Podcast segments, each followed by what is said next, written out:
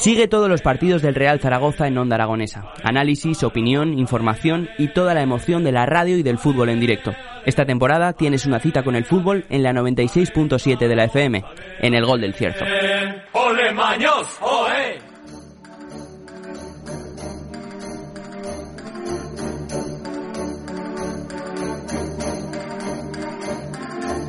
10 y 36 minutos de la mañana suena el paso doble España Cañí. Tengo al otro lado del teléfono, como siempre, a esta hora todos los martes, a mi amigo y su amigo Pedro Oliva. ¿Qué tal? ¿Cómo estás, Pedro? ¿Qué tal, amigo Javier? ¿Qué tal, amigos de Onda Aragonesa? Pues muy bien, aquí, pues día, día otoñal, día 16 de noviembre, que tiene, como todos los días, un amplio santoral, pero que el santo de hoy es Santa, Santa Gertrudis, una religiosa alemana, patrona de los místicos. Dice, ¿y quiénes son los místicos? Pues aquellas personas que creen que tienen un contacto de su alma con, con, el divino, con el más allá, que a la definitiva creamos mucho, creamos poco, básicamente somos todos, porque nos acordamos siempre de Santa Bárbara cuando truena. ¿eh? Además de verdad, además de verdad. Santa Bárbara ya tocará en diciembre, que además le tengo mucho aprecio porque mm, no solamente tiene este refrán que todos conocemos, el de acordarse de Santa Bárbara cuando truena, sino que es patrona de los mineros, que los hay muchos en, en Aragón, desgraciadamente ahora menos porque se han cerrado explotaciones, y de los artilleros. Y yo hice la mil en artillería. y eso lo tengo yo. pues eso, ahí va, divisa. Sí, señor. Eh, eh, la Virgen de, bueno, Santa Bárbara en artillería y la Virgen de Loreto, que es la mía, porque yo lo hice en aviación. ¿Lo hiciste en aviación? ¿De los de azul? de, los, de, los elegantes. Claro, claro, los azules. sí, sí, no, no, pero siempre habéis tenido como un, un distintivo de los de aviación. O sea, era nombrar los de aviación y parecía que venían los de Top Gun, así de claro. en cambio la artillería pues tiene pues esa connotación. Eh, nosotros era, yo hice la mili en artillería, pero que estaba ligada con caballería, en el regimiento de artillería de campaña número 20. Y, y cuando yo llegué allí, mira, esto no, no va para el programa, pero por altura me dijeron, tú vas a ser gastador. Digo, eso falta que diga mi padre. a, gastar, con lo que cuesta ganarlas. ¿eh? Exactamente. Total que me entregaron una lanza de bambú preciosa, con, con una serie de penachos y un estandarte. Eso sí, en cuanto me vieron desfilar, tenía un ritmo diferente y me dijeron, tú lo que tienes que hacer es no sobresalir por delante del que vamos a poner de gastador. Y ahí quedó mi sueño de gastador, fue sueño de un día. No, bueno, bueno. No, que, no, que, no, era, ¿eh? particularmente mm, garboso desfilando. Yo desfilaba como quien se va a buscar, pues no sé, cualquier cosa, pero con prisa. y, y, y y digamos que descoordinaba el paso de los demás y dice, no, no, ya, ya era otro de gastador. Tú no pises al gastador conforme avanzas. Qué cosas. La mili, ¿eh? Qué lejos queda todo, ¿eh? Oh, sí, cuando uno cuenta de la mili se empieza a, dar cuenta, o sea, cuando uno cuenta se empieza a dar cuenta de, de que hace unos años, en mi caso fue en el año 88, o sea, pronto era el aniversario. Pues Me fui el 25 de noviembre, sexto, sexto reemplazo del año 88. Pues fíjate, el, águila de piedra que había en la entrada del cuartel, mm. cuando hiciste la mili, eh, que era ya el águila de piedra, cuando la hice yo, ese águila de piedra era un huevo. O sea, fíjate tú si te lleva diferencia. entre que se incubó y se crió el pollo. Hoy tenemos refranes de águilas. Me has leído el pensamiento. Ah, sí, mira. Sí, porque me, digo, voy a hacer los deberes. Sí, el otro día... el Día Mundial de la Cetrería, por otra parte. Sí, señor. Los, los, los, los cetreros, maestros cetreros, todas aquellas personas que dominan el arte de manejarse con las aves rapaces que vuelen, hagan su función y regresen otra vez al puño. Ojo, que, que, es difícil dominar eso, ¿no? Porque cualquier animal terrestre lo puedes, digamos, arrinconar de una manera, pero uno que se va volando dice, échale un galgo. ya. Es verdad, ¿eh? yo lo veo dificilísimo eso, ¿no? Hombre, dificilísimo. Ante todo tiene que haber un, una conexión y una comunicación entre ese hombre y ese y ese pájaro que además no es un pájaro cualquiera, no no es un, un pajarillo cardelina, no, no, es una señora ave rapaz que tiene bastante más instinto de libertad y de, y de ser independiente que cualquier otro. Y mira, eh, acepta el volver a la mano del hombre entiende que el cetrero es su amigo, colabora con él a cazar, a desplazarse, a interceptar palomas mensajeras, o sea que, lo que, los amigos de la columbicultura que están ahí con sus palomas, eh, el, el, pájaro, digamos, por excelencia que hacía de teléfono móvil en cuando no lo había, pues lo interceptaba eh, los cetreros que también trabajaban además de para los civiles para los para los militares o sea estaban tanto en la vida civil como en la militar. Sí pero, yo te digo, es un arte antiquísimo este no hombre antiquísimo y que y que está en casi todas las culturas de, del mundo porque no solo está en Europa en, en África en Oriente Medio tú dime el valor que tiene por ejemplo en, en Dubái o en estos Emiratos Árabes Petrolíferos, el valor de un halcón es tremendo, es tremendo, ¿no? Puede valer un halcón bastante más que un coche. Eh, Yo un día vi un reportaje que además tenemos el, orgullo de que sea de aquí, que un veterinario especializado en aves aragonés se marchó a Dubái animado por un amigo y vive eh, exclusivamente del cuidado de las aves de cetrería que tiene un, un, bueno, un monarca de los muchos que hay, un jeque de uno de los Emiratos, que tiene incluso un quirófano especializado en aves de cetrería para atender a las aves de sus amigos y las de él, lógicamente, primero, pero las de sus amigos si tienen cualquier problema, porque lógicamente la, la caza que ejecutan estas aves no está exenta de peligros porque vuelan, pero hacen unos piqueos vertiginosos, se dan algún golpe con la maleza, se dan algún golpe con el suelo, a veces a las especies que, que actúan, eh, lógicamente, antes morir que perder la vida, ese es otro refrán, eh, mueren matando, quiero decir, que se defienden, que aunque no tengan la capacidad de picudarras que tiene un halcón, pues tienen a lo mejor tres veces de peso o cuatro. Y lógicamente les meten unos aletazos porque lo que te digo, antes morir que perder la vida, que, que por mucho que el halcón se eche encima, el otro dice, tengo que jugar mi última carta. Y hacen la, la, la del caballo que no quiere que le monte el jinete. Dice, yo me parto el cuello. Dice, pero aquí te esnuco.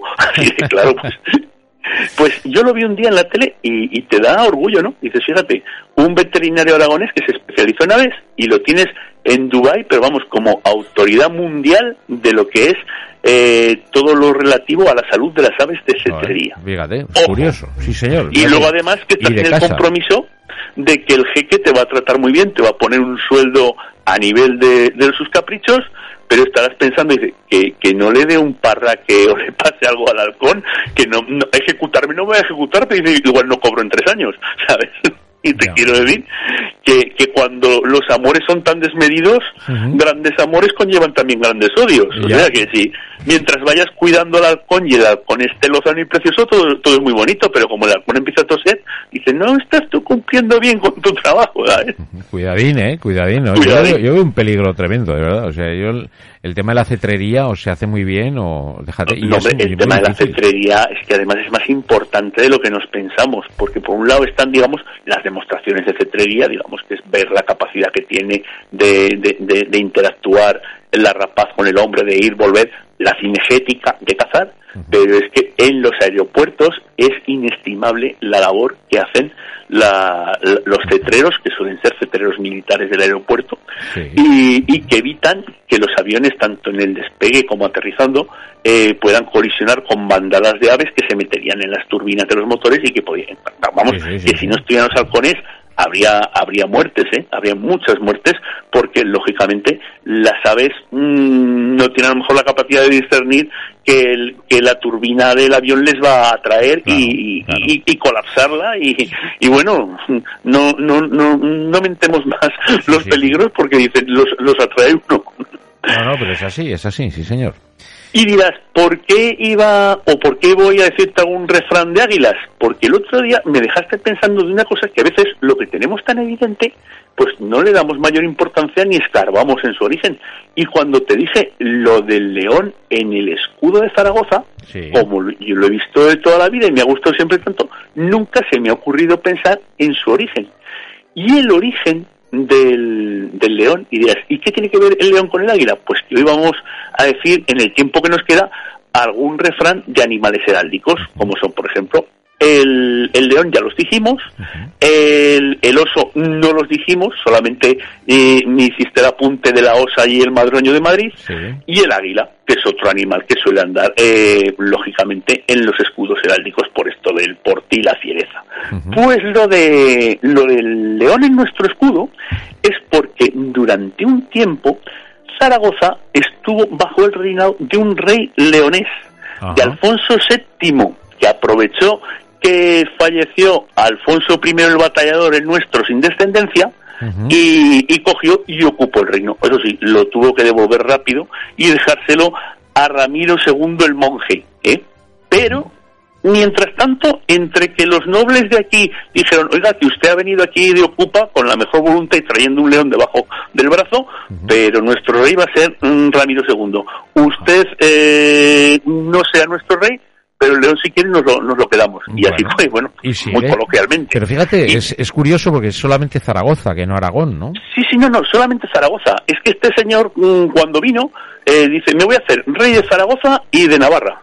pues. Claro, eh, pilló la cosa un poco a traspié porque había fallecido Alfonso I Batallador, no dejó descendencia, eh, como eran familiares, dice, lo reclamo. Entre tanto, la gente de aquí se reorganizó y dijo, vamos, eh, no tan rápido. Muy bien que haya traído el león, muy bien que usted mm, no quiera que haya vacío de poder, pero nuestro rey va a ser Ramiro II. Así que...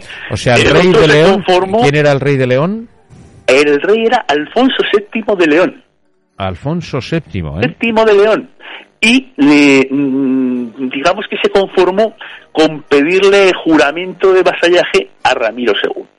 Pero que dejó el león aquí y desde entonces ahí tenemos al león regio en el escudo de Zaragoza. El león rampante, ¿no? Rampante, como dijimos, mm. como el cabalino de Ferrari.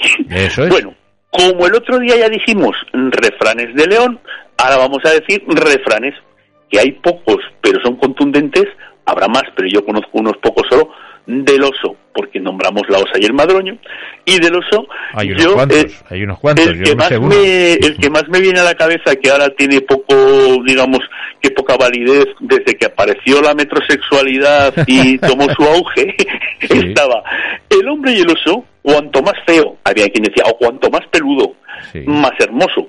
¿Por qué? Porque era la comparación que decía que, el, lógicamente, en un oso, cuanto aspecto más hirsuto y más de fiera, más oso parece, ¿no? Y en el hombre, pues intentaba quitar eh, importancia a la belleza en cuanto a la fortaleza y, fiereza, ¿no? pero, con eso, no te comes ni una rosca, aunque te quedes, digamos, eh, como, como, como dice el otro, ¿no? El que no se conforma porque no quiere.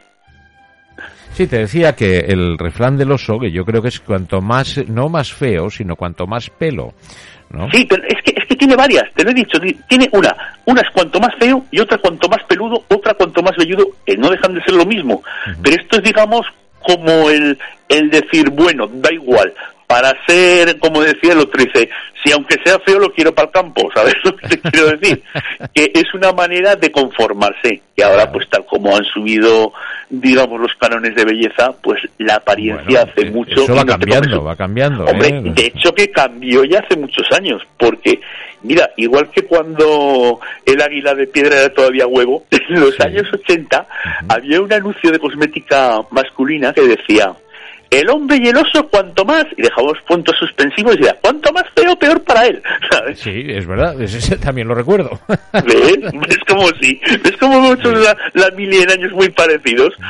tú serías veterano mío y, yo de recluta, pero tenía que yo, muchos yo de años, aquello ¿eh? me acuerdo, era de como de un After seis, era un After seis, porque entonces no se atrevían a anunciar cremas para hombres, parecía que era un, un, un ciclo que todavía no había empezado y un coto muy cerrado del sector femenino.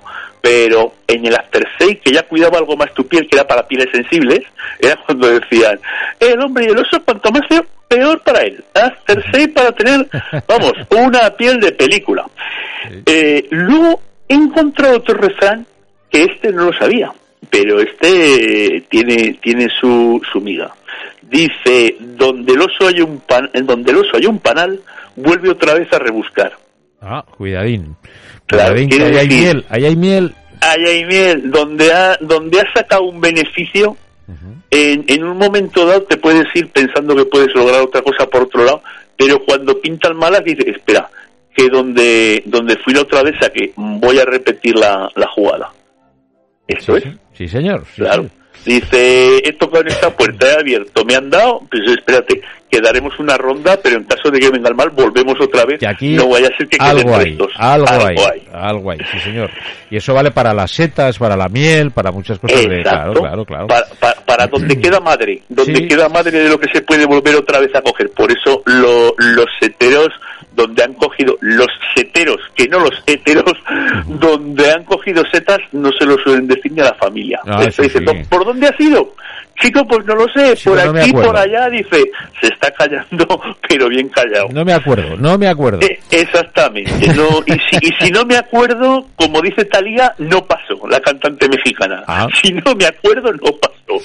Sí, señor. lo dice, lo dice Talía y lo dice otra cantante no sé si es dominicana o de dónde es esa muchacha guapísima, la Natina Tacha, de estas reggaetoneras, pero que, que, da gusto oírlas y verlas. Bueno. tienen pues ese, ese arte y esas coreografías que, enamoran.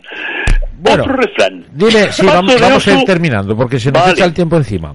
Bueno, pues te acabo con el del oso y los del águila tienen su miga que te los, guardo para la semana que viene. Perfectamente. paso de oso, diente de lobo, y de vez en cuando hacerse el bobo. Esto es como una enseñanza de vida. Eso que decían paso corto y vista larga, pues igual.